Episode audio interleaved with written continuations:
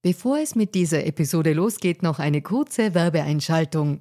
Wusstest du, dass Frauen in Österreich im Jahr 2024 immer noch 53 Tage gratis arbeiten? Wie finanziell unabhängig fühlen sich Frauen in Europa? Die Mastercard Finanzstudie 2024 hatte sich zur Aufgabe gemacht, aktuelle Themen wie den Gender Pay Gap und die finanzielle Selbstbestimmung von Frauen näher zu untersuchen.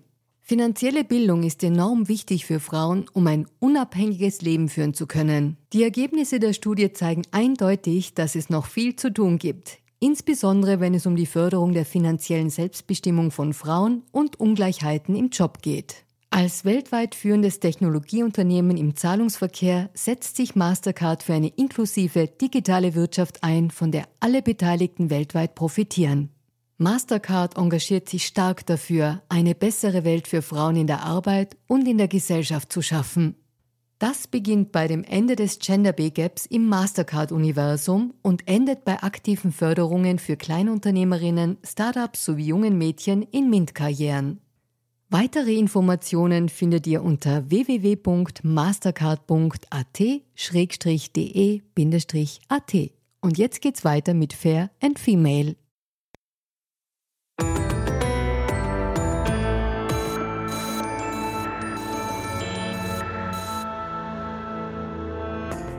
Hallo ihr Lieben, herzlich willkommen zu Fair und Female, dem Gesellschaftspodcast der Kleinen Zeitung.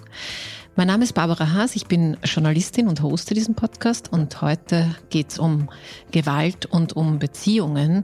Und bei Gewalt in Beziehungen, da denkt man meist an Frauen und das auch völlig zu Recht, by the way, weil Frauen in heterosexuellen Beziehungen eigentlich das höchste Risiko haben, in eine gewalttätige Situation zu gelangen. Und laut einer aktuellen Umfrage findet auch ein Drittel der deutschen Männer zwischen 18 und 34 Jahren es akzeptabel, wenn einem mal unter Anführungszeichen die Hand ausrutscht.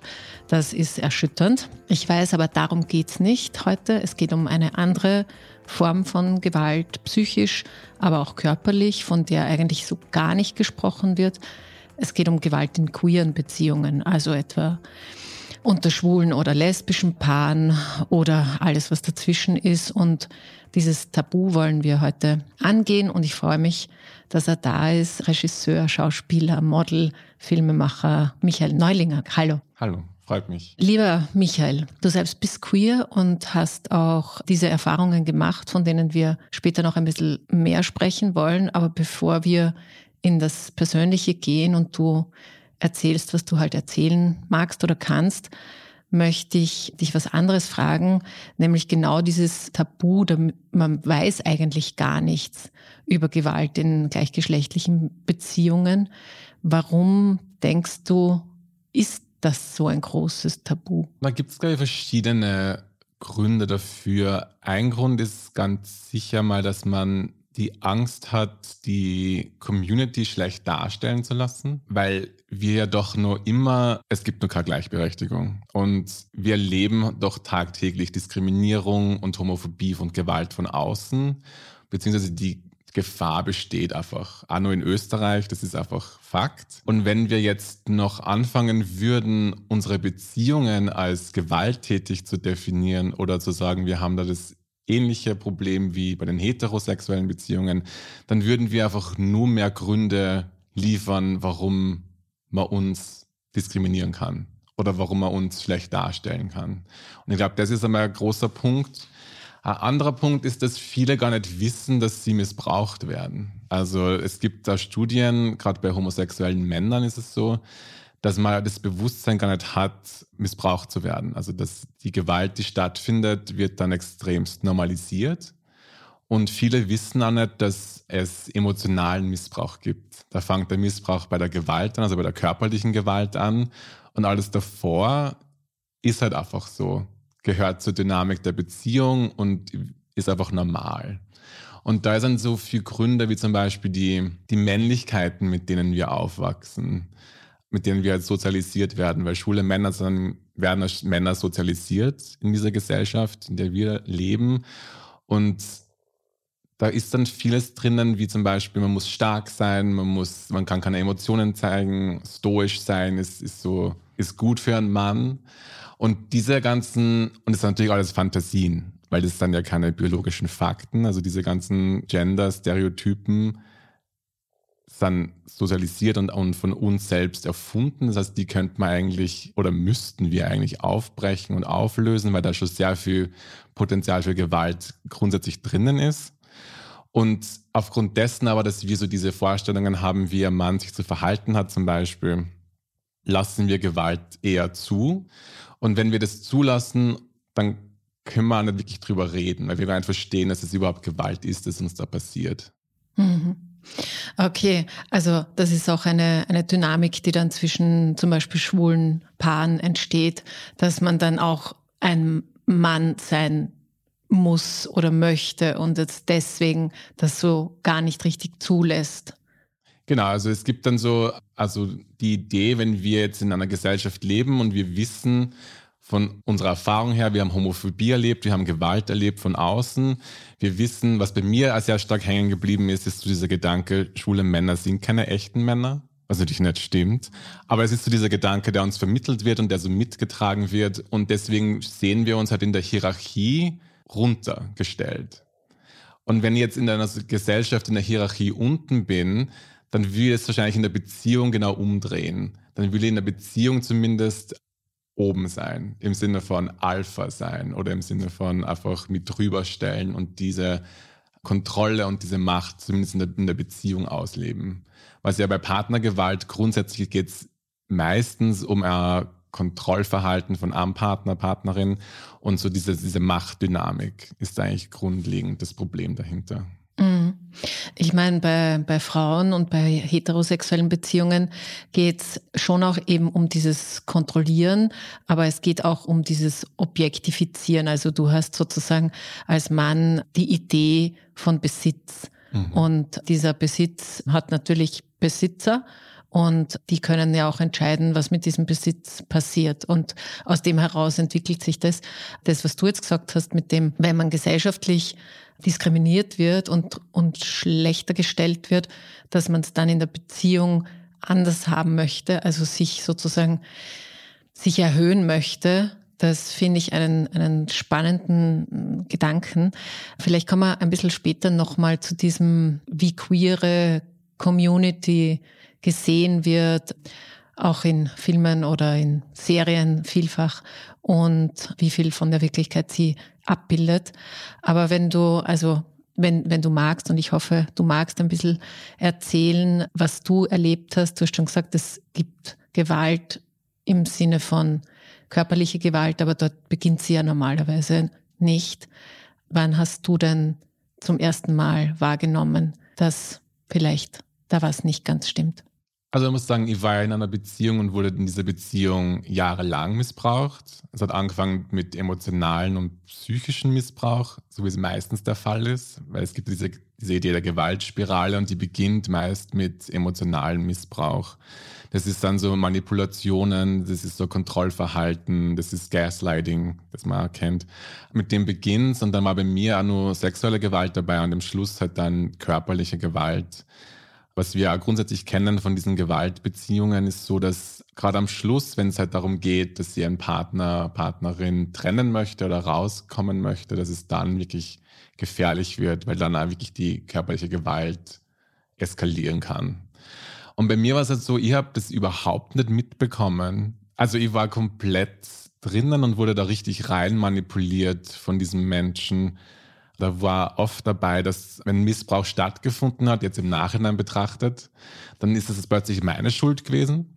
Also er hat dann auch die, diese Schuldumkehr angewandt. Das sind dann so Momente, wo es zum Beispiel darum geht, du hättest ja einfach abheben können beim Telefon oder du hättest einfach nicht erst um 7 Uhr heimkommen müssen, dann hätte die jetzt nicht eskalieren müssen.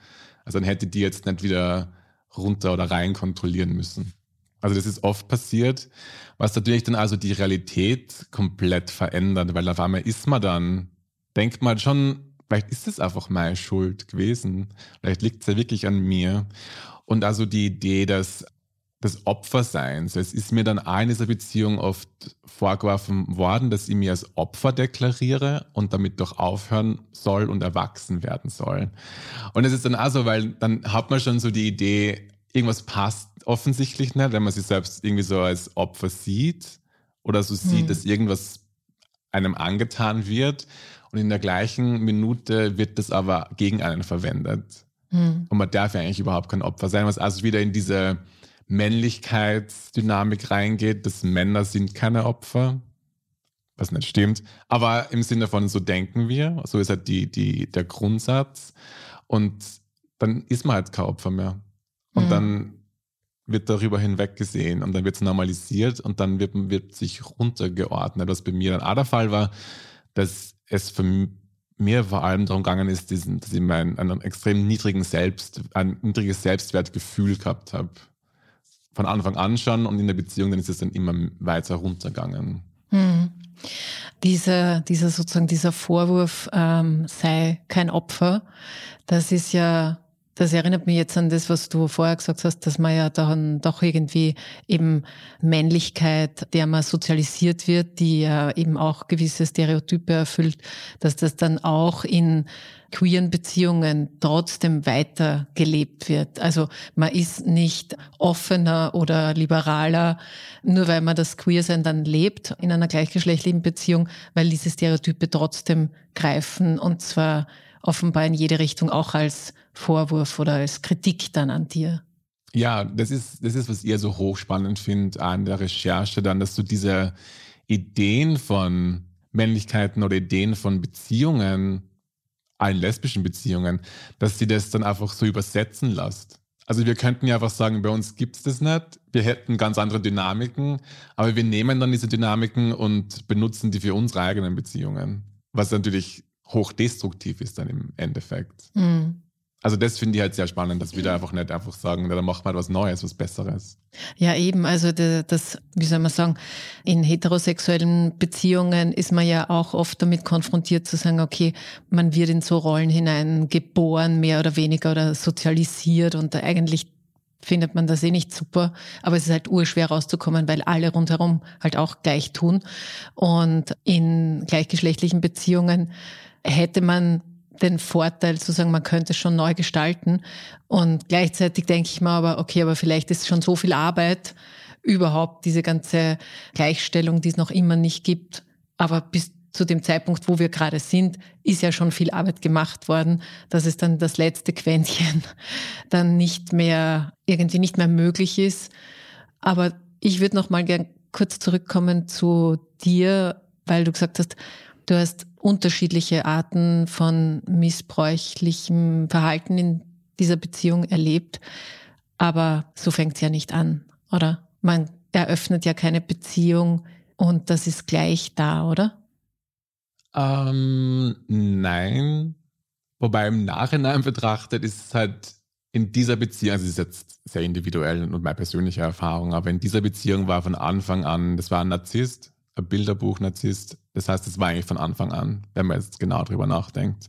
Weil es halt angefangen hat mit extremem Love-Bombing, also mit diesem, du bist so toll und du bist so super und ich liebe dich und die Liebe meines Lebens und diese ganzen Dinge, die natürlich auch Manipulationsstrategie sind. Also von dem her kann man schon sagen, dass es von Anfang an angefangen hat. Und was halt bei mir sehr spannend war, dass ich diese doch sehr vielen roten Flaggen komplett ignoriert habe und auch begeistert davon war, weil ich halt, und so geht's auch vielen queeren Menschen, dass ich einfach ein sehr niedriges Selbstwertgefühl gehabt habe, von Anfang an, also davor schon, grundsätzlich. Und deswegen habe ich das so ausgelagert, dass ich brauche Liebe und die muss aber von außen kommen, weil ich kann sie mir selbst nicht geben, weil das, das Verständnis habe ich gar nicht, dass ich eigentlich was wert bin. Weil ich habe zum Beispiel sehr stark in mir gehabt, dieser Gedanke, ich kann gar nicht geliebt werden. Und das ist auch gar nicht so sehr so dramatisch gesehen. Ich meine, es ist dramatisch, aber es, es war jetzt nicht irgendwie, oh mein Gott, sondern es war einfach ein Fakt. Also es war schon wie Biologie. Also, und das geht vielen so und drum ist man also anfällig auf solche Dynamiken und, und auf solche, also einen Missbrauch, weil man halt dann, dieser Mensch kann dann alles mit dir machen weil man, ich bin ja nichts wert. Das heißt, er kann mich behandeln, wie er möchte, weil solange er sagt, er liebt mich, dann nimm ich das, weil das will ich eigentlich haben. Was natürlich nicht gut ist und hochdestruktiv ist. Und da kommt dann auch noch dazu, dass wir in der LGBT-Community da gibt es so dieses, dieses Konzept von Minority Stress. Das heißt, wenn man Teil einer Minderheit ist, dann erlebt man grundsätzlich Stress. Zusätzlich zum eigenen Leben und zur eigenen Geschichte gibt es so dieses, diesen Base-Stress, den man erlebt durch Diskriminierung. Und nur so als Beispiel, wenn man jetzt Österreich anschaut, dann man würde eigentlich denken, Österreich, das ist schon alles ganz cool. Aber in Österreich ist zum Beispiel so, wenn man auf, auf Wohnungssuche geht, also wenn ich jetzt mit meinem Partner auf Wohnungssuche gehe, dann könnte der, der Vermieter oder Vermieterin zu mir sagen, na, wir vermieten nicht an schwule Menschen. Und das wäre legal. Oder ein Restaurant dürfte mich rausschmeißen, weil ich schwul bin. Das wäre auch legal, was ja in Wien passiert ist, vor nicht allzu langer Zeit. Oder Taxifahrer könnten uns rausschmeißen, nur aufgrund dessen, dass ich schwul bin und es wäre legal, da könnt ihr gar nichts machen. Und so mit dieser Idee geht man aber raus in die Welt. Also man geht raus in die Welt, da gibt es Diskriminierung und da gibt es Homophobie. Und das macht natürlich was mit der eigenen mentalen Gesundheit. Und das macht was mit dem eigenen Selbstwertgefühl, wenn man sie eben doch unterordnet. Oder man, es fühlt sich an, als müsste man sich unterordnen. Oder man ist weniger wert, weil es eben so diese Punkte gibt, die nur immer gegen einen arbeiten. Und das ist also der Punkt, warum also diese Gewalt in Beziehungen ein bisschen verschieden ist zu den heterosexuellen äh, Vorfällen und Fällen. Weil es eben eine ganz andere Dynamik dahinter ist. Also wir fangen mit einer ganz anderen Dynamik an, aber im Endeffekt kommen wir mal aufs selbe raus mit der Gewalt in der Beziehung. Mhm. Das, was du gemeint hast, dass man aus einem Lokal geschmissen werden kann, das war vor ein paar Jahren, ich glaube, das Café Brückel, darauf spielst du ich an. Jetzt nicht so. Ja, das ist schon okay. Da haben sich zwei Frauen geküsst und genau. das war irgendwie der Grund für, für die Aufregung, für den Rauschmiss. Allerdings muss man sagen, hat dann wirklich, soweit ich mich erinnere, viele Proteste, auch öffentliche Proteste gegeben gegen dieses Lokal und mhm. das sich dann, glaube ich, auch entschuldigt, soweit ich weiß. Aber, aber wie auch immer, jedenfalls da, darauf hast du irgendwie angespielt. Aber dieser Minority Stress, wie du das genannt hast, wird das weniger oder hast du, also empfindest du den heute? Ich meine, das sieht man jetzt im Podcast nicht, aber du bist ja ein, ein ich, ich würde mal sagen, enorm schöner Mann. Du also merkst du das, äh, diese Diskriminierung, die dir gespiegelt wird? Hast du das immer oder, oder wird das dann, ich frage jetzt ein bisschen banal, aber wird das auch weniger, wenn man eben sein, sein Outing hinter sich hat, schon viele Jahre zum Beispiel? Ich persönlich habe schon länger keine explizite Diskriminierung mehr erfahren. Die systematische Diskriminierung gibt es halt nur, also diese, diese Dinge. Aber es reicht ja schon, dass wir zum Beispiel in den Medien erfahren, dass zum, in Uganda jetzt Homosexualität auf die Todesstrafe gestellt wird. Und was in Ungarn passiert, ist jetzt auch nicht wirklich förderlich. Da geht es ja die LGBT-Community auch unter, unter, wird auch angegriffen. Und das alleine, glaube ich, schon tut was mit einem selbst, weil man doch ein Teil dieser Community ist, auch global gesehen. Oder in Amerika, was da passiert teilweise auch unter Trump, weil da habe ich in Amerika gelebt und das macht halt was mit einem. Aber wenn man jetzt nicht persönlich betroffen ist und ich kenne mein Privileg als der Mensch, der ich bin und so wie ich aussehe, aber es macht trotzdem was mit einem, wenn man in dieser Welt, in dieser Gesellschaft einfach lebt und das Verständnis auch dafür hat, dass es nur immer große Unterschiede gibt. Mhm. Also die, die Ehe für alle war ja in Österreich ist auch noch nicht so lange her und war ja im Grunde auch kein politischer, keine politische Entscheidung, sondern wurde vom Gericht entschieden. Und also wenn man diese Nuancen kriegt man einfach mit, ob man es jetzt bewusst mitkriegt oder unbewusst, es liegt einfach in der Luft, würde ich jetzt einfach einmal so sagen. Mhm. Aber weil du gerade die Ehe für alle ansprichst, fällt mir nur ein, was, was bedeutet denn das, die Ehe für alle? Also, weil es ist ja jetzt auch wieder, also ich meine, es ist gerade ein Buch heraus, das die Abschaffung der Ehe fordert von einer Feministin und die hat ganz gute Gründe dafür zu sagen, es ist halt ein patriarchales System und das wird halt damit zementiert und die Ehe für alle ist sozusagen, da können sich gleichgeschlechtliche Paare wieder in ein altes patriarchales System yes. einpflanzen. Ist denn das überhaupt so wünschenswert? Das ist die große Frage. Also da bin ich ja sehr ambivalent, sage ich jetzt einmal. Und Fran Liebowitz, die Schriftstellerin, hat einmal gesagt, dass es so spannend ist, dass die, die Schwulenrechtsbewegung sie gerade in Amerika auf diese zwei Aspekte, das ist die Ehe und Militär. Mit dem hat es eigentlich angefangen. Die wollen in die Ehe und die wollen ins Militär. Der Hochpatriarchatsaspekte und, und Ideen, da, und da wollen wir unbedingt rein. Und es ist so, warum überhaupt? Also warum wollen wir nicht irgendwas Eigenes kreieren, was natürlich utopisch schwierig ist, aber es ist, es ist sehr spannend, weil warum will ich eben in so dieses Patriarchatsstruktur rein mit der Ehe? Mhm. Also ich verstehe den Grundgedanken, wir wollen, dass wir alle gleich sind und die gleichen Rechte haben. Aber dann ist die Frage, will man nicht diese Rechte zuerst verändern und dann alle mit reinnehmen? Weil ist es so produktiv, dass man da so in diese alten Systeme einfach jetzt mehr Menschen reinpresst oder reinnimmt und mitnimmt? Oder soll man einfach grundlegend einmal schauen, was funktioniert überhaupt? Was macht überhaupt Sinn?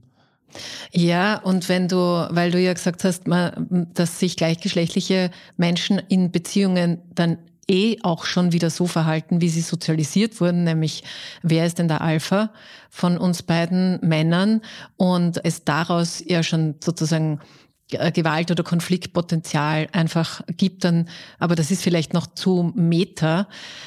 Wir werden es jetzt hier nicht auflösen können, aber was mich schon noch interessiert, was bei Gewaltbeziehungen äh, bei heterosexuellen Menschen schon auch immer irgendwie ein Thema ist, am Ende ist der Mann körperlich einer Frau überlegen, also ist stärker unter Anführungszeichen und hat das Privileg, diese Überlegenheit auch auszuüben. Und das kann man androhen, das kann man im schlimmsten Fall auch tun. Die Femizide zeigen ja auch, dass es getan wird. Und das, was du über deine Beziehung gesagt hast, wenn man geht oder gehen möchte, dann ist ja auch bei Frauen, das ist ja sozusagen der gefährlichste Moment in so einer Beziehung. Aber welche Rolle spielt denn das, die, die Körperlichkeit, also diese Stärke auf körperlicher Ebene? Eine große Rolle. Also wenn wir uns auch anschauen, es gibt Studien zu schwulen Beziehungen im Gegensatz zu den lesbischen Beziehungen, dass bei den lesbischen Beziehungen weniger körperliche Gewalt, da ist viel mehr emotionaler Missbrauch, der stattfindet. Und schwule Männer, da gibt es schon Gewalt. Und es ist halt, also, das ist fast schon so, wie man das am besten ausspricht, aber ähm, ein Mythos zum Beispiel, dass, dass es dann bei der Polizei, wenn du jetzt zur Polizei gehst und sagst, sie wird äh, Missbrauch angetan, dass man dann abgetan wird mit, ja, jetzt macht euch das selber aus. Ihr seid zwar Männer. Und auch die Idee, dass, dass es wird dir Gewalt angetan von deinem Partner und du wehrst dich körperlich. Und da gibt es so eine Hemmschwelle, um dann zu sagen, ja, es ist halt beidseitiger Missbrauch dann und wird dann so tituliert. Das ist halt, wenn du die wehrst, dann ist es A-Missbrauch. Mhm. Obwohl du eigentlich nur reagierst. Und es wird halt dann schon oft auch, weil es wieder zurücksetzt zu diesem, wer ist der Alpha, ist so diese, wer die Gewalt anwendet, der stellt sie dann drüber. Der ist dann der Alpha. Mhm. Und wenn die mhm. körperliche Gewalt wieder dazu benutzt, um weiter zu manipulieren und zu kontrollieren. Und so im, ist es im Prinzip eine ähnliche Dynamik wie bei heterosexuellen Paaren, weil halt am Schluss, wenn du sagst, du willst aus dieser Beziehung raus oder du bemerkst, es passt nicht mehr, du willst die trennen, dann verliert der, der, der Partner oder der Täter verliert dann die Kontrolle. Und sie wollen ja genau das, das ist das Wichtigste, dass sie haben wollen, ist die Kontrolle über dich. Und darum eskalieren sie. Das heißt, die Dynamik ist die gleiche. Mhm. Weil dann wird eben Gewalt benutzt, um die Kontrolle wieder aufrechtzuerhalten oder wieder zu erlangen. Und dann ist es halt die körperliche Gewalt als mhm. letztes Mittel oder eines der Mittel.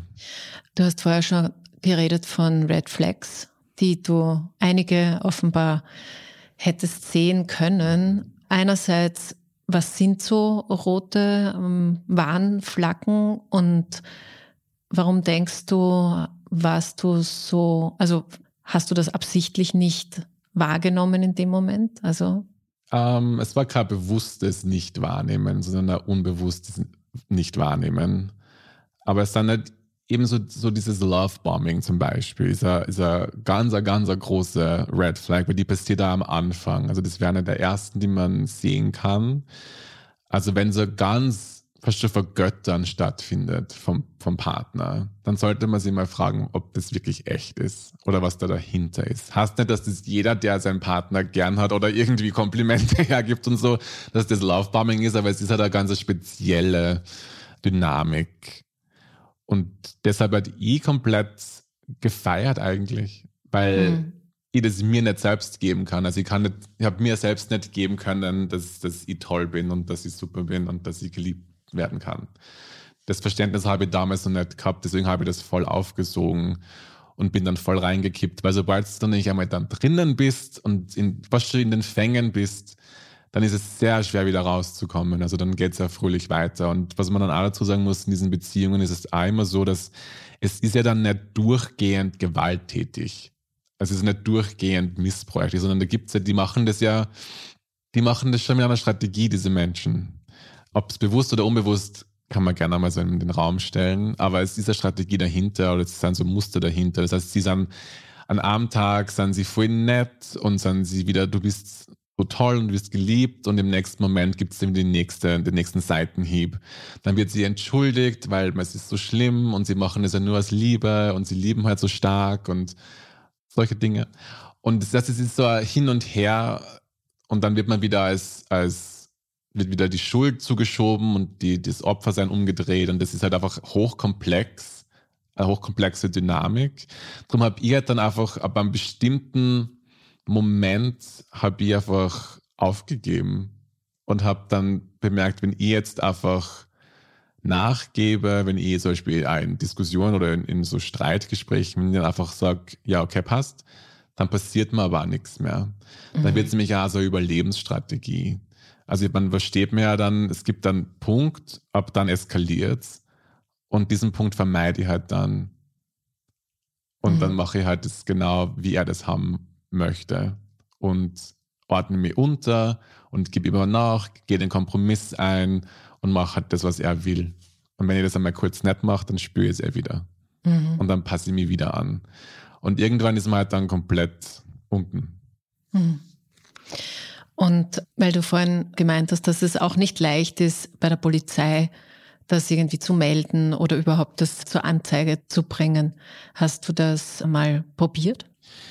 Ich persönlich nicht, weil ich ja gar nicht verstanden habe, was da passiert. Oder dass mhm. es überhaupt möglich wäre, zur Polizei zu gehen. Also jetzt im Nachhinein, ah, jetzt bin ich in Therapie und mit meiner Therapeutin also besprochen diese Vorfälle.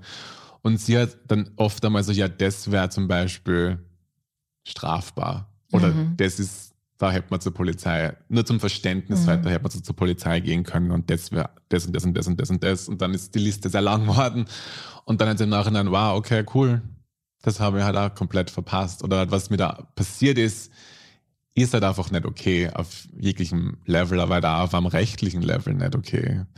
Und das ist mir ganz wichtig, so persönlich jetzt, ich weiß, wie schwer es ist, zur Polizei zu gehen, weil es ja da hoch drastischer Schritt ist, weil im Grunde zeigt man seinen Partner an und das ist ja nicht Teil einer Beziehung. Mhm. Also die, das macht ja überhaupt keinen Sinn. Sehr hoch absurd, weil am Vortag hat man wahrscheinlich nur ein Liebesgeständnis bekommen und am nächsten Tag hat man aber die Faust im Gesicht und dann müsste man zur Polizei gehen und diesen Menschen anzeigen. Und da ist natürlich auch die Frage, vielleicht eher der Weg über das medizinische Personal, über Therapie, um dann, aber ich bin halt stark dafür, dass, dass solche Menschen angezeigt werden, damit sie ja Konsequenzen haben für ihre Verhalten. Auf einem drastischen oh. Level. Nicht nur so, als habe ich halt die Beziehung verloren, sondern na, es passiert was. Und es ist, weil es ist eben einfach nicht okay. Hm. Wie alt warst du eigentlich, wie du diese Beziehung geführt hast und wie lange hast du sie geführt? Ich kann nicht genau sagen, wie alt ich war, weil ich muss aufpassen mit. Okay. Aber es waren es war sehr, sehr lange, jahrelang. Mhm. Und kannst du sagen, wie du rausgekommen bist? Ich bin rausgekommen, indem ich jemand anderen kennengelernt habe. Und auf einer freundschaftlichen Ebene zuerst. Und es war jetzt sehr, Männer müssen nicht schlecht sein. Und habe dann auch selbst für mich dann verstanden, was das für Dynamik ist. Und habe dann auch gesehen, weil sie dann natürlich auch bei mir die Frequenz der Gewalt erhöht hat und die Frequenz des Missbrauchs. Weil er, glaube ich, dann auch bemerkt hat, er verliert die Kontrolle. Und das war dann für mich so, also einfach wirklich konstant war. Also der Missbrauch war dann so konstant am Schluss und äh, immer drastischer. Und ich habe dann auch bemerkt in der Dynamik, der Beziehung, ab wann es eskaliert und war schon dann darauf vorbereitet. Und dann war also das Bewusstsein da, dass da etwas nicht, nicht dass der Missbrauch stattfindet, sondern dass was nicht passt und dass auch die, die Dynamik nicht mehr passt. Weil ich habe dann sehr lange gebraucht, danach überhaupt zu verstehen, dass es Missbrauch war.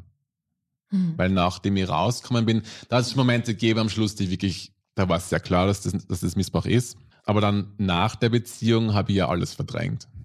Mhm. Also ich war am Ende und war komplett fertig und habe dann sehr lange, das ist sehr lange, man braucht es gar nicht bewerten. Es ist sehr okay. Aber ich habe dann einige Zeit gebraucht, um einfach runterzukommen. Und das Ding ist ja nach so einer Beziehung, das Leben geht ja trotzdem weiter. Also ich muss ja trotzdem arbeiten, ich muss ja trotzdem Geld verdienen, ich muss ja trotzdem also funktionieren. Und deswegen habe ich das verdrängt und wegge, weggeräumt. Was ja vielen so geht, die dann aber auch, was sehr stark und oft passiert, ist, dass Menschen nach so einer Beziehung in Depressionen verfallen. Und weil das so ein so drastischer Einschnitt ist und so eine drastische Erfahrung ist im Leben grundsätzlich. Und ihr habt dann erst in der Therapie, die dann, glaube ich, ein Dreivierteljahr nach dem Schluss machen oder nach der, nach der Flucht begonnen habe. Und gar nicht so sehr, weil wegen dieser Beziehung, sondern weil es einfach nicht mehr, irgendwas war halt in mir, was nicht gepasst hat. Und durch das habe ich dann angefangen, in Therapie zu gehen. Und dann habe ich erst verstanden, ha, Missbrauch auf sehr vielen Ebenen. Michael, lass uns noch mal kurz über dieses Tabu in der Community zurückkommen, weil das, was du jetzt da beschreibst, das ist ganz ähnlich auch in, in heterosexuellen Beziehungen. Und da gibt's aber, aber sozusagen, also es gibt Einrichtungen, es gibt irgendwie so ein bisschen ein Bewusstsein, dass, dass man, dass ein Arsch ein Arsch ist und äh, dass man den dann auch so benennen kann und soll. Und in, und die queere Community, also vielleicht erzähle ich oder nehme ich das auch äh, komplett oberflächlich wahr, aber es ist halt irgendwie so shiny happy. Alles ist Regenbogen und das ist das Lebenskonzept der Zukunft und wir sind alle auf Augenhöhe und alles ist super duper. Und, und wie geht's einem dann, wenn so eine, du hast es jetzt recht drastisch Flucht genannt, also wenn man so eine, eine Flucht dann irgendwie, wenn die gelingt, was passiert dann weiter in, in der Community mit deinen Freunden, Freundinnen, die ja vielleicht auch gleichgeschlechtliche äh, Beziehungen haben oder eben in der Community sind? Was, wie, wie hast du dich dort verhalten können oder hast du dich nicht verhalten können? Hast du es deswegen auch verdrängt? Ich habe mich verhalten können im Sinne von, also die, mein Umfeld war sehr empathisch und hat das Ganze sehr aufgenommen und mich und hat auch Wobei es ja am Anfang schon stark das Gefühl dabei war von einer Sprachlosigkeit, weil man auch gar nicht damit gerechnet hat, also jetzt im Freundeskreis, dass das passiert oder dass es einem schwulen Mann passieren kann oder dass es mir passieren kann. Aber es war schon für mich auch sehr wichtig, mit Menschen zu sprechen und einem Umfeld zu sprechen, weil dann natürlich wird es dann auch real. Und wenn es mhm. real wird, dann kann man es erst aufarbeiten. Also das ist sehr wichtig. Da habe ich sehr gute Erfahrungen gemacht in meinem Umfeld. Die Idee, dass halt diese Community, alles ist Unicorns and Rainbows, die, das vertrete ich auch, das finde ich auch sehr schwierig, weil halt einfach so viele Themen unter den Teppich gekehrt werden, die wir uns eigentlich anschauen müssten.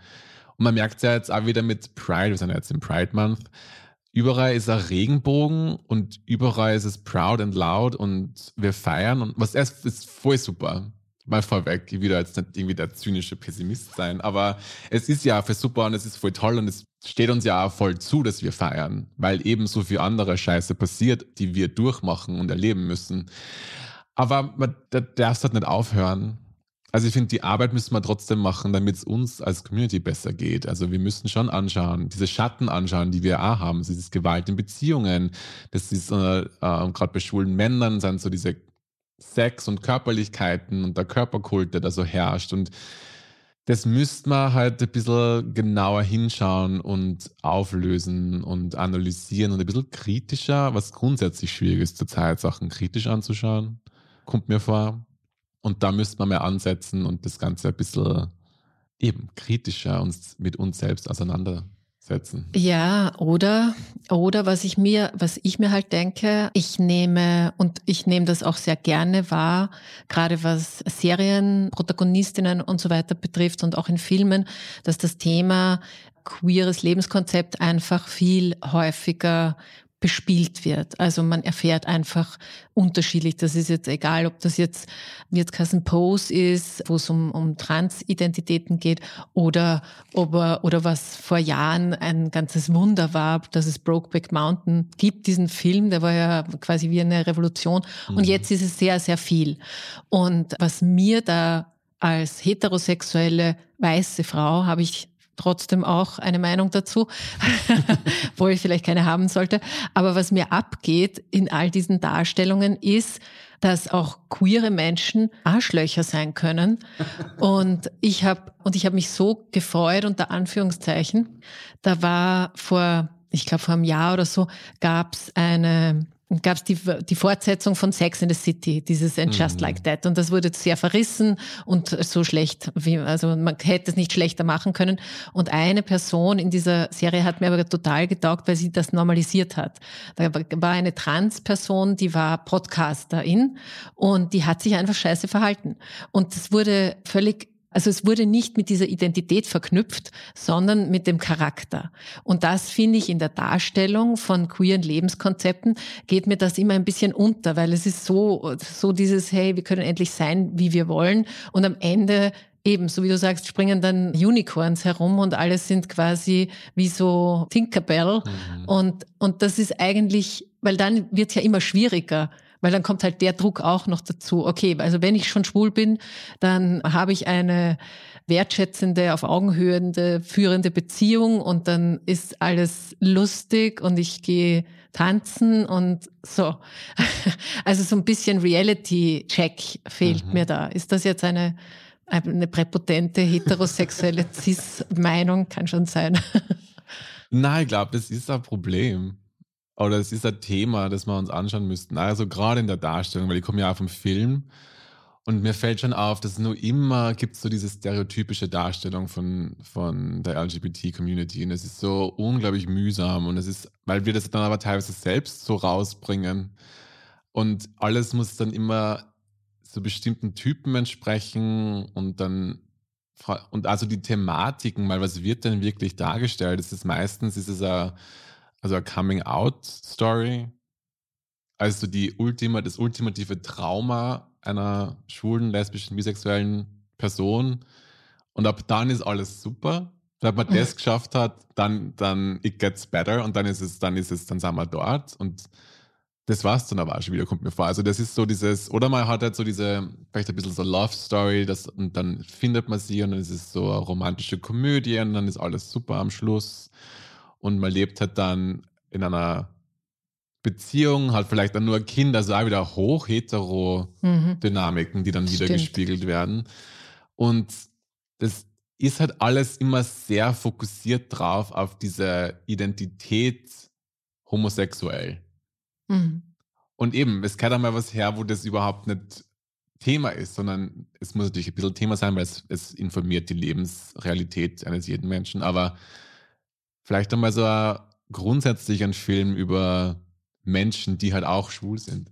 Mhm. Wo das nicht so im, im Vordergrund ist und dass man es dadurch normalisiert und dass man es dadurch halt dann einfach einer breiteren Masse irgendwie hinlegt und sagt, der ist zwar schwul, ist halt auch ein Arschloch. Oder mhm. der ist schwul und hat aber die ganzen anderen Probleme, die ja andere Menschen haben, macht er ja dann trotzdem durch, zum Beispiel. Ist es für dich ähm, ein großer Teil deiner Identität? Dass du schwul bist? Oder ich weiß gar nicht, bist du schwul? Also ich meine, oder bist du queer oder ich weiß nicht? Ich bin ein schwuler Mann, ja. Okay. Die Frage habe ich mir auch schon mal öfter gestellt, weil es für mich hat es eine Relevanz, weil ich natürlich ins Leben rausgehe als schwuler Mann und das bestimmte Dinge mit sich bringt. Aber am Ende des Tages bin ich ja mehr als wie nur ein Aspekt meiner Persönlichkeit oder meiner Identität oder meine, was es, was es ist. Aber ich bin halt einfach ich. Und da gehört so viel mehr dazu. Und das ist für mich so, ist es so, ein, es ist ein großer Punkt, weil natürlich da sehr viel dabei ist, wie Liebe als Konzept oder Partnerschaften. aber im Endeffekt ist es komplett irrelevant, was Mhm. für Sexualität ich habe oder jeder andere Mensch hat, weil wir wollen sehr ähnliche Dinge und da nur immer so diese Diskriminierung mitzubekommen, ist halt jetzt am Ende des Tages extremst mühsam. Und die denkt man dann immer wieder, es ist jetzt also so richtig langweilig. Also wie, dieses ewige Herumgetue da, ich verstehe es nicht, weil es für mich ja keine Relevanz hat. Hm. Es hat natürlich eine Relevanz, aber im Großen und Ganzen wollen wir einfach geliebt werden, wir wollen lieben, wir wollen ein schönes Leben haben und glücklich sein und uns ausleben und uns an Spaß haben und uns verwirklichen vielleicht auf einer beruflichen Ebene. Und es ist jetzt nichts was Besonderes im Sinne von, es hat es mit meinem Schwulsein zu tun oder so. Mhm. Was aber vielleicht mit beidem zu tun hat, also mit deiner beruflichen Entwicklung oder deinem Ausdruck und mit deinem Schwulsein und vielleicht auch mit deinen Erfahrungen zu tun hat. Du hast einen Film gemacht, einen Tanzfilm, würde ich mal sagen. Mhm. Er heißt I Will Break Your Face. Mhm. Und der Protagonist dort, wie soll ich das so erklären? Ich glaube, er, er drückt diese, diesen Missbrauch, diese Schmerzen, diese, auch diese körperliche Ver- Versehrtheit aus. Was war die Motivation? Ich kann ihn jetzt nicht ganz erzählen, aber ich, ich sage euch später, wann man, wann man ihn sehen kann. Aber was hat dich mehr dorthin geführt, diesen Film zu produzieren? Ist es also aus dem Beruflichen heraus, zu sagen, das ist, das ist mein Beruf, ich mache Filme? Oder aus dem, ich bin schwul und das Thema muss man thematisieren? Oder ich wurde verletzt und möchte es darstellen? Alles, aber in verschiedenen Reihenfolgen. Ich habe in der Corona-Zeit sehr viele Konzepte geschrieben, also so Musikvideokonzepte, weil ich liebe Musikvideos und das ist so eine, so eine Kunstform und so eine Ausdrucksform, die ich extremst spannend finde. Also Tanz grundsätzlich, weil Tanz halt einfach die Möglichkeit gibt, hochkomplexe Themen auf einer sehr emotionalen Art und Weise darstellen zu können. Und habe dann ähm, in der Therapie ist, weil, okay, nochmal. I Will Break Your Face ist der Titel des, des Kurzfilms und das ist ein direktes Zitat von meinem Ex mir gegenüber. Ähm, in einer der Eskalationen hat er mir diese körperliche Gewalt angedroht. Und dieser Satz ist mir immer wieder in den Kopf gekommen während der Therapie. Und habe mir dann gedacht, uh, irgendwie, das müssen wir mal genauer anschauen. Und dadurch war dann der Gedanke da, ich mache da jetzt einfach ein Projekt draus, weil es für mich wichtig ist. Und habe dann auch den Tänzer gefunden und die Crew dazu gefunden und das hat sich dann sehr schön ergeben alles. Und es war da, im Grunde war es ein Werkzeug für mich, um meine eigene Geschichte aufzuarbeiten, zu einem gewissen Grad. Und dann jetzt im Nachhinein ist es halt sehr, sehr wichtig, über dieses Thema zu sprechen. Also es war mir am Anfang gar nicht so bewusst, dass eben niemand drüber spricht und niemand das irgendwie thematisiert. Ähm, und habe halt dann auch bemerkt, dass das auch teilweise der Grund ist, warum es überhaupt existiert, auch in dem Ausmaß, in dem es existiert, weil die Zahlen sind im Grunde gleich, beziehungsweise teilweise höher wie bei heterosexuellen Paaren, dass man Gewalt erfährt in Beziehungen. Und darum war es halt dann mir wichtiger, als damit rauszugehen mit dem Thema, was sehr schwierig ist, weil für mich persönlich, weil ich bin ein sehr privater Mensch und finde das, darum bin ich ja hinter der Kamera und nicht vor der Kamera oder nicht mehr, weil ich bemerkt habe, das ist nichts für mich. Aber es ist halt eben, mir ist es halt einfach sehr wichtig, dass darüber gesprochen wird und dass wir das Thema damit aufarbeiten können oder beginnen können zu thematisieren und beginnen können anzuschauen, damit das nimmer so passiert, weil es einfach, es ist so schlimm, was da passiert und was da Menschen passiert in diesen Beziehungen. Warum denkst du, dass es in gleichgeschlechtlichen Beziehungen mehr Gewalt gibt als in heterosexuellen oder zumindest gleich viel? Ich habe nämlich wenig Zahlen dazu gefunden. Es gibt sehr wenig Zahlen im. Vergleich, weil halt nur sehr viel gemacht gehört. Also es kann nur sehr viel mehr Studien her, es kann sehr viel mehr Statistiken her. Ich habe zum Beispiel in Österreich überhaupt nichts gefunden. Ob das stimmt, also ich persönlich in meiner Recherche habe nichts gefunden. Aber es gibt eine Studie, die ist, glaube ich, 2019 rausgekommen aus Amerika und da sprechen wir von 46 Prozent der schwulen Männer, die im letzten Jahr Gewalt in ihrer Beziehung erfahren haben. Und dazu zählt bei dieser Studie emotionale Gewalt, sexuelle Gewalt und körperliche Gewalt. Was bei diesen Studien weil es gibt so wenige und manche inkludieren nur körperliche Gewalt, andere inkludieren keine sexuelle Gewalt zum Beispiel. Es ist halt immer, man, man muss ein bisschen kritisch auf diese Zahlen schauen. Aber so im, im Durchschnitt sagen wir gleich viel. Und ich glaube schon, dass es ein großer Teil davon, das ist jetzt meine eigene Interpretation dieser Zahlen, die ich da so sehe, ist halt einfach, weil es niemand mitkriegt und weil nicht drüber gesprochen wird. Und deswegen können wir nicht wirklich irgendwas dran ändern. Also wir können dann nicht irgendwie das Thema, also keine Wichtigkeit zuordnen, weil es einfach nicht existiert. Und das heißt auch, dass es in der Community nicht besprochen wird. Es ist kein Thema. Es ist kein Thema. Also ihr habt auch jetzt mit diesem Film Gespräche geführt und auch von schwulen Männern zum Beispiel, die, die das Feedback bekommen. Sie haben überhaupt nicht gewusst, dass das ein Thema ist. Aber das ist ja wiederum schon spannend, weil wenn so viele Menschen betroffen sind, dann müsste ja zumindest, sagen wir, die 46 Prozent sind eine auch auf äh, Österreich übertragbare Zahl, dann müsste es ja fast in jeder zweiten Beziehung sowas geben. Ja. Und denkst du dann, es greift das, was wir ganz am Anfang gesprochen haben, dass wir alle so sozialisiert sind und eben schwule Männer auch als Männer sozialisiert wurden, dass es deswegen nicht wahrgenommen wird? Zu einem gewissen Grad schon, ja. Und halt auch, und ich glaube, das ist bei jeder Konstellation so, sich als Opfer zu bezeichnen, ist unglaublich schwierig. Es fällt mir nur immer schwer. Also, das, uh, das ist ganz, mhm. uff, das ist ja nichts, das will ja keiner. Er kann ja wie Opfer sein. Weil Opfer sein heißt ja, man ist passiv. Es wird einem etwas angetan. Und das ist keine Rolle, in der jeder jemals irgendwer sein sollte oder auch möchte. Und ich glaube, dass das auch noch dazu kommt, dass man halt, jetzt ist man, das ist jetzt wieder hochplakativ und das stimmt halt nicht, wie ich sage, aber es ist jetzt so die, die Annahme, jetzt ist man schon schwul, dann ist man nur Opfer. Oder jetzt mal lesbisch und dann ist man nur Opfer. Dann ist halt wieder irgendwas, was nicht passt. Und deswegen wird das dann, glaube ich, auch selbst gar nicht irgendwie thematisiert. Und auch gerade bei schwulen Männern ist es halt so, dass es Opfer sein ist halt nicht wirklich männlich. Was es grundsätzlich nicht ist, weil es ist ja nur diese Fantasie der Männlichkeit. Aber da ist halt, man ist halt dann schwach. Und man will aber nicht schwach sein, weil dann ist man ja kein Mann. Mhm. Oder halt die Idee von einem Mann.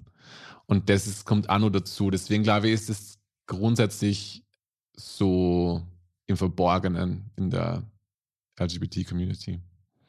Ich möchte noch über was anderes reden und das passt jetzt ganz gut zu diesem nochmal männlich und Opfer und so weiter und verdrängen ganz gut dazu, nämlich Consent. Also jede Handlung, die ich mache, wird von allen, die daran beteiligt sind, sozusagen vorher wird eingewilligt. Und diese Consent Policy gibt es, glaube ich, in, in heterosexuellen Beziehungen so gut wie gar nicht. Aber Nein heißt Nein zum Beispiel ist die einfachste, plakativste Form von, von Consent. Im, Im besten Fall ist es tatsächlich eine Vereinbarung, was immer was immer man vorhat, zu sagen, man ohne Einverständnis fängt niemand damit an.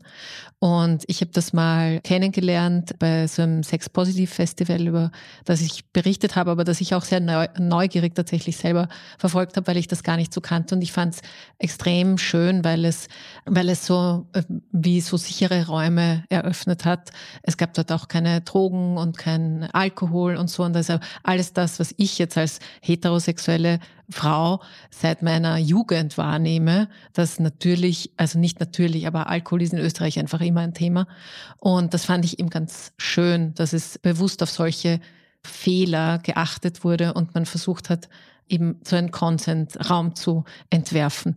Und jetzt wollte ich dich fragen, wie, wie du die LGBTQ-Community in der Beziehung oder vielleicht einfach die schwule Community, bleiben wir bei den Männern, äh, wie du die erlebst im, im Sinne von dieser Einverständniskultur. Gibt es die überhaupt? Gibt es die überhaupt? Das ist eine sehr gute Frage. Ich glaube, in verschiedenen Bubbles gibt es. Da wird das auch, dieses Nein ist Nein, wird generell gelebt, was voll toll ist und daher gehört.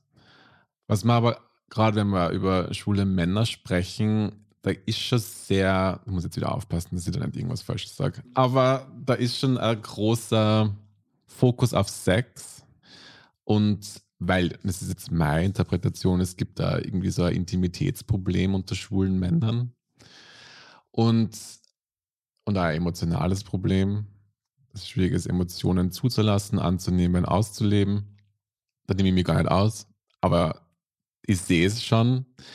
Und da diese Hookup-Culture mit den ganzen Apps und anonymen Sex-Treffen und so. Und es gibt halt schon das Problem in der schwulen Community, dass ein Wien jetzt immer mehr wird, sind so Chem-Sex-Partys. Was ist das?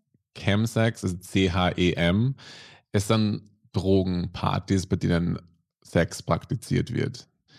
Und das ist auch ein großer Grund, warum es in der schwulen Community sehr viele sexuelle, sehr viel sexuelle Gewalt gibt, ist natürlich bei solchen Partys wird, wird Drogen genommen, um halt dann Sex zu haben, gemeinsam. Nach dem Fortgehen, so als After Hour oder so. Und da verschwimmt dann der Konsens immer zum gewissen Grad. Natürlich, weil man halt auf Drogen ist und man ist vielleicht dann nur betrunken und wir aber Sex haben und dann werden diese Grenzen nicht mehr wahrgenommen. Und da gibt es einige Berichte davon, dass Menschen halt vergewaltigt werden oder dass es sexuell übergriffig geworden ist und das halt genau in diesem Kontrast zu der anderen Seite ist, die auch gelebt wird in der LGBT-Community, dieses Nein ist Nein und die müssen aufpassen und Konsens ist wichtig und das hat also, es hat, was ihr also seht, halt, es gibt immer diese Schattenseite. Und ich bezeichne das als Schattenseite, weil es für mich einfach nicht okay ist, dass irgendwie, weil da sind sehr viele Junge dabei, die dann mit 17, 18 auf Drogen Sex haben und dann herumgereicht werden. Oh, wow. Und da müssen wir halt einmal, und vielleicht darf ich gar nicht drüber reden, ist ja das Nächste, dass jetzt wieder das Nächste kommt, dass über das man nicht reden darf, weil es halt dann wieder irgendwie die, die Community schlecht da stehen lässt. Aber ich finde es halt, dass das, so diese, das destruktive Verhalten, das wir uns selbst gegenüber aufbringen, mit dem müsste man uns einmal be beschäftigen. Mhm. Damit es halt nimmer stattfindet, weil es hat ja Gründe, warum solche Dinge passieren. Gewalt in Beziehungen oder sexuell übergriffige Verhaltensweisen. Und da müsste man halt schon nochmal uns selbst da anschauen und in unserer Community ein bisschen aufräumen. Naja, und es ist ja, also es klingt zumindest so ein bisschen wie, es klingt so eben nach einem patriarchalen System, wo Macht verteilt wird und wo Männlichkeit eben nach gewissen Insignien wertgeschätzt wird. Und eben, da sind wir wieder bei dieser Alpha-Kategorisierung, wo wir schon mal kurz waren. Und solche Partys unter Anführungszeichen. Also wir haben gerade diese Rammstein-Geschichte hinter uns gebracht. Äh, jetzt ist gerade Silvio Berlusconi gestorben, der ja quasi ein Vorreiter in dieser ganzen Geschichte war. Also das ist sehr eben ein patriarchales, eine destruktive, patriarchale Ergebniskultur kultiviert über Jahrhunderte, dass die auch immer recht haben. Insofern wundern mich diese Partys jetzt nicht und die haben aus meiner Sicht viel weniger mit dieser Community zu tun, sondern viel mehr mit einem komplett falschen Männlichkeitsbild, wo halt schwule Menschen jetzt auch nicht auskönnen. Das, also ich will es überhaupt nicht entschuldigen und, und ich, aber ich, ich würde auch niemals Groupie-Partys mit Rammstein-Sängern entschuldigen oder wie hieß das beim Berlusconi? Bunga Banker, mhm, irgendwie so. Ja. Also es ist alles, es entspricht sozusagen immer demselben Modell. Ja. Nur das Objekt der Begierde wechselt halt zwischen 16-jährigem weiblichen Groupie oder 20-jährigen schwulen Typen. Ja, und die Dynamik dahinter ist ja da, ist ja andere. Aber das Ergebnis ist das gleiche. Also Aber wa warum denkst du, ist die Dynamik dahinter anders? Weil ich halt schon glaube, dass es bei uns in der Community das Problem mit dem Selbstwertgefühl sehr, sehr stark ist. Also, dass wir einfach weniger, dass so die Idee ist, man ist weniger wert und deswegen steht man weniger zu. Das heißt, wenn mir kein Liebe zusteht, dann steht man wenigstens der Sex zu. Weil ich bin ja ein Mann und Männer haben Sex. Mhm. Wieder hochklischeehaft. Mhm. Aber, und dann halt so die, die Idee, Intimität ist schwierig wegen diversen Gefühlen, die man für sich selbst hat. Vielleicht ist da sogar ein bisschen Selbsthass dabei, so internalized Homophobia. Kann ich überhaupt lieben? Soll ich überhaupt lieben? Darf ich überhaupt lieben? Und dann geht es halt rüber, dieses, na, dann machen wir halt Sexpartys. Mhm. Okay. Und dann kann ich mir dort ausleben lassen. Und bei Heteros ist es, glaube ich, schon so dieses Hochpatriarchale. Mhm. Der Gedanke, okay. der Mann steht über der Frau und sie ist Besitz und er ist der Starke und deswegen üben wir diese Machtposition so aus. Okay. Ist ja. jetzt meine Interpretation. Ja, ja. Nein, nein, finde ich spannend und kannst du wahrscheinlich auch besser besser einschätzen.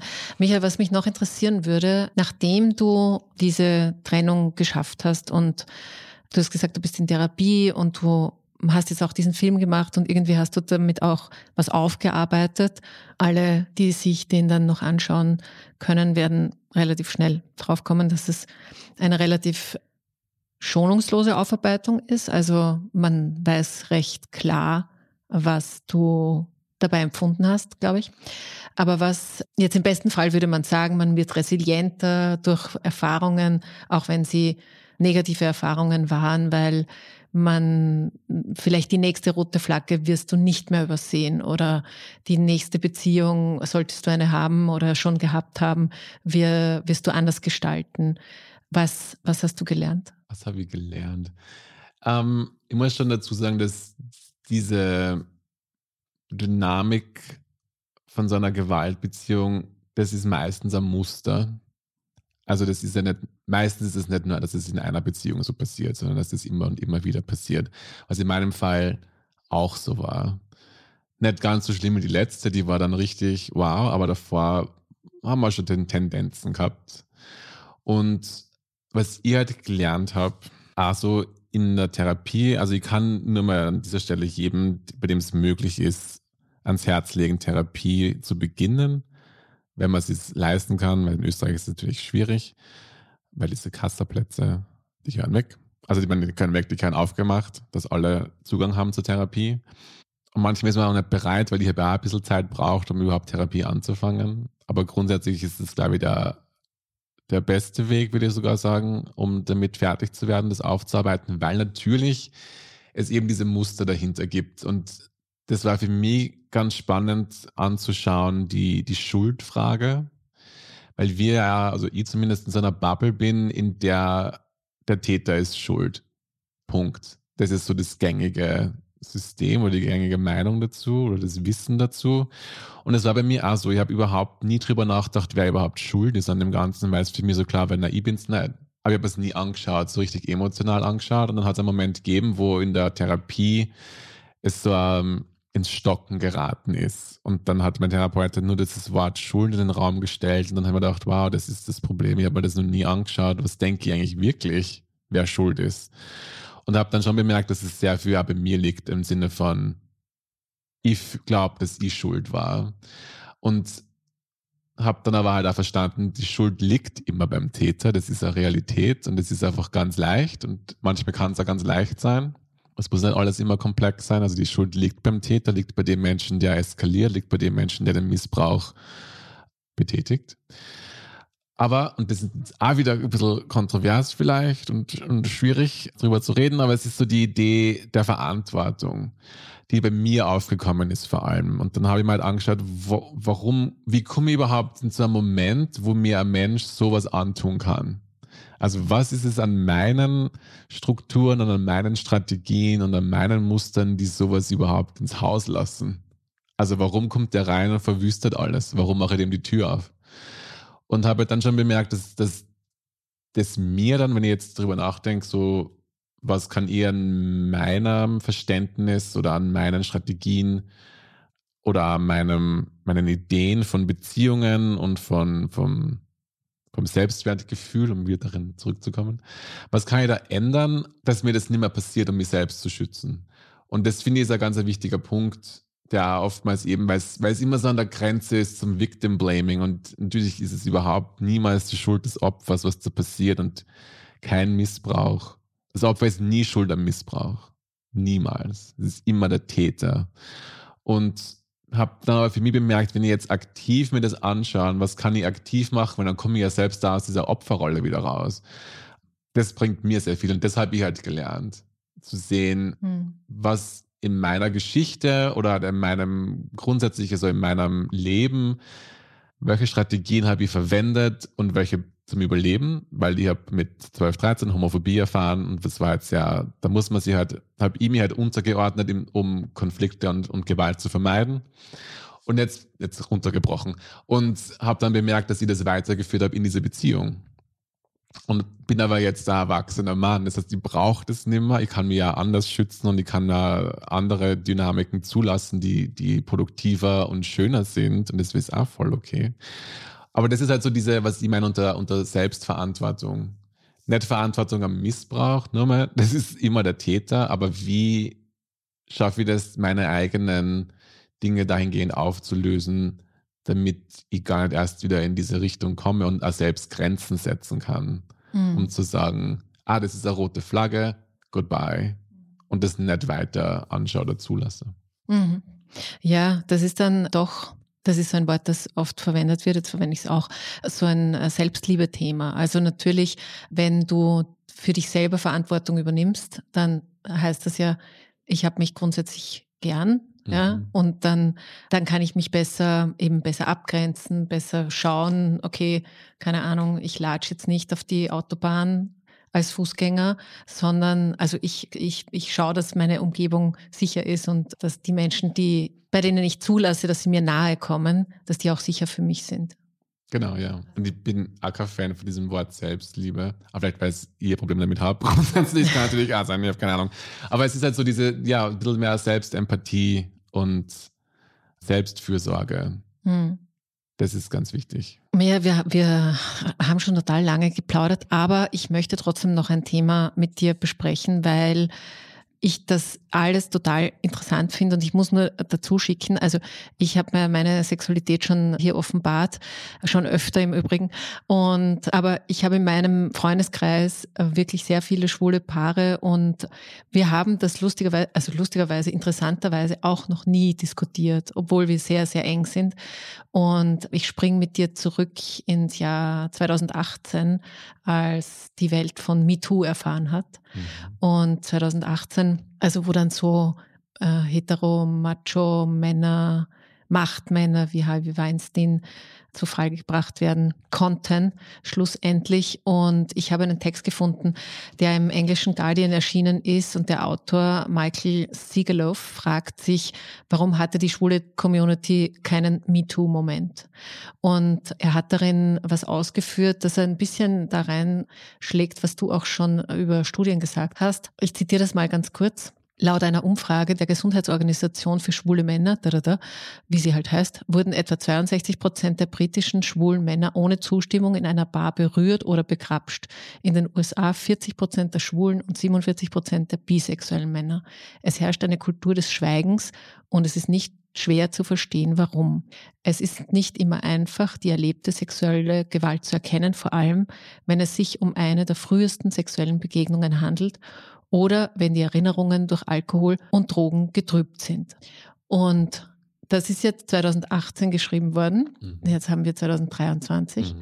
Es ist viel Zeit vergangen. Anscheinend diese Kultur des Schweigens gibt es immer noch. Mhm. Die Frage nach dem MeToo-Moment würde ich aber trotzdem auch dir gerne stellen. Du kommst aus einer, aus dem Kunst- und Kulturbetrieb. Also du hast sozusagen, das ist das, was dich umgibt. Du bist mhm. Ja, also das sind die Menschen, die für, für diese Art von Machtmissbrauch auch sehr anfällig sind. Einerseits eben, ist, jetzt sage ich nicht mehr Selbstliebe, aber dieses sozusagen, diese Bewertung über den Körper, über, über diese, auch das Weiterkommen in, in einer Branche, die so stark eben auch von diesem äh, körperlichen und andererseits von Geld und von Einfluss und so weiter beherrscht wird. Warum denkst du, gab es den Moment nicht in der schwulen Community oder in der LGBTQ-Community und gibt es ihn bis heute nicht. Ja, es ist ganz, es ist schwierig. Vielleicht ist es wieder so dieser Gedanke, ich darf die Community nicht beschmutzen und deswegen machen wir uns das intern aus. Also im Endeffekt heißt es passiert gar nichts und wird verschwiegen. Ich habe selbst da als Model gearbeitet und da einiges, also da passiert auch einiges. Also ich habe da sehr viele übergriffige Fotografen gehabt in meiner sehr kurzen regionalen Laufbahn, aber wenn es da schon passiert, dann kann man sich ja vorstellen, was so auf den größeren Ebenen passiert. Und ich glaube, es ist einfach ähm, die Idee wieder, bin ich das wert, überhaupt mir als Opfer zu deklarieren? Ich das überhaupt? Was mir passiert, ist das überhaupt schlimm? Weil man halt auch wirklich keinen Vergleich hat, muss ich mal sagen. Also aus meiner Erfahrung habe ich das ja auch nicht gewusst, weil ich auch nicht gewusst habe, dass es überhaupt existiert. Und wenn ich jetzt als schwuler Mann zum Beispiel oder als lesbische Frau von meinem Arbeitgeber sexuell belästigt werde, dann ist halt einmal die Frage, vielleicht ist es meine eigene Schuld, was ja die gleichen Ideen sind, die hm. heterosexuelle Frauen haben.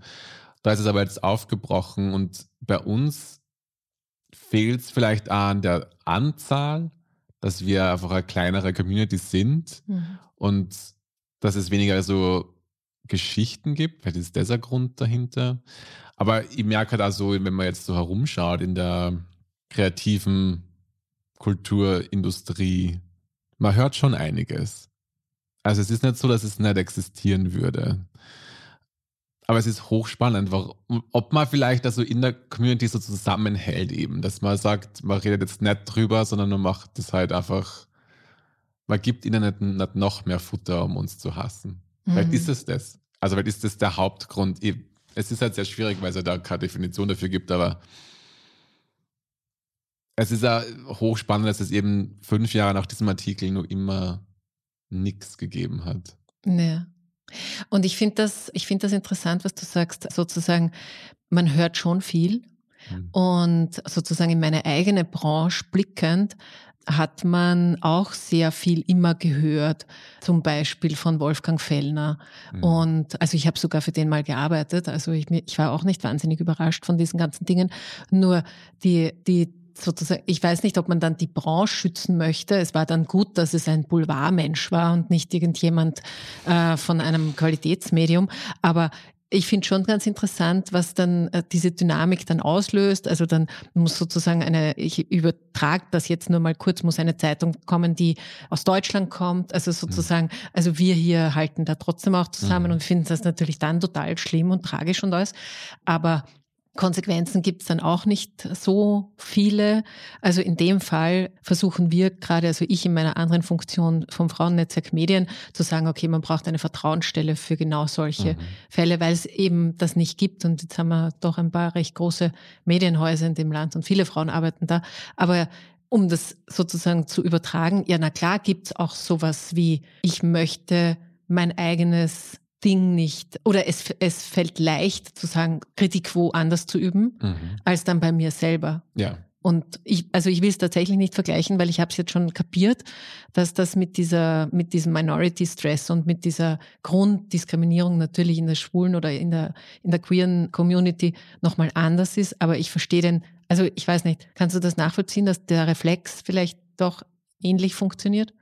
Ja, also ich glaube, Eben, also ich glaube, dass die Dynamiken, die dahinter sind, sind vielleicht anders, aber das Ergebnis und dieser, diese Grundidee dann, wie man damit umgeht, ist, ist ähnlich. Was man dann sieht, wir sind ja alle Menschen. Also ich sage, dann macht es ja Sinn, dass es, eine, dass es eine, dass es eine Ähnlichkeit gibt, wie man damit umgeht, weil wir ja doch alle auch Menschen sind. Ja, ja.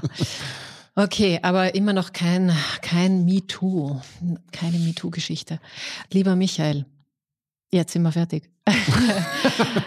Michael, ich danke dir sehr herzlich, dass du da gewesen bist. Danke auch für deine Offenheit und für deine Geschichte. Und jetzt sage ich noch was, was ich euch versprochen habe. Also ich sage mal danke auch bei euch fürs Zuhören.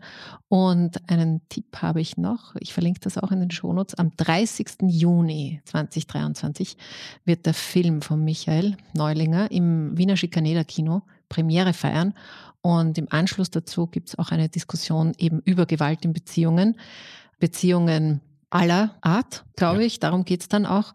Mit dabei die Autorin und Journalistin Yvonne Wiedler, die Leiterin der Autonomen Frauenhäuser, Maria Rösselhummer. Moderiert wird das Ganze von der superen äh, große Töchter Podcast-Kollegin Beatrice Frasel.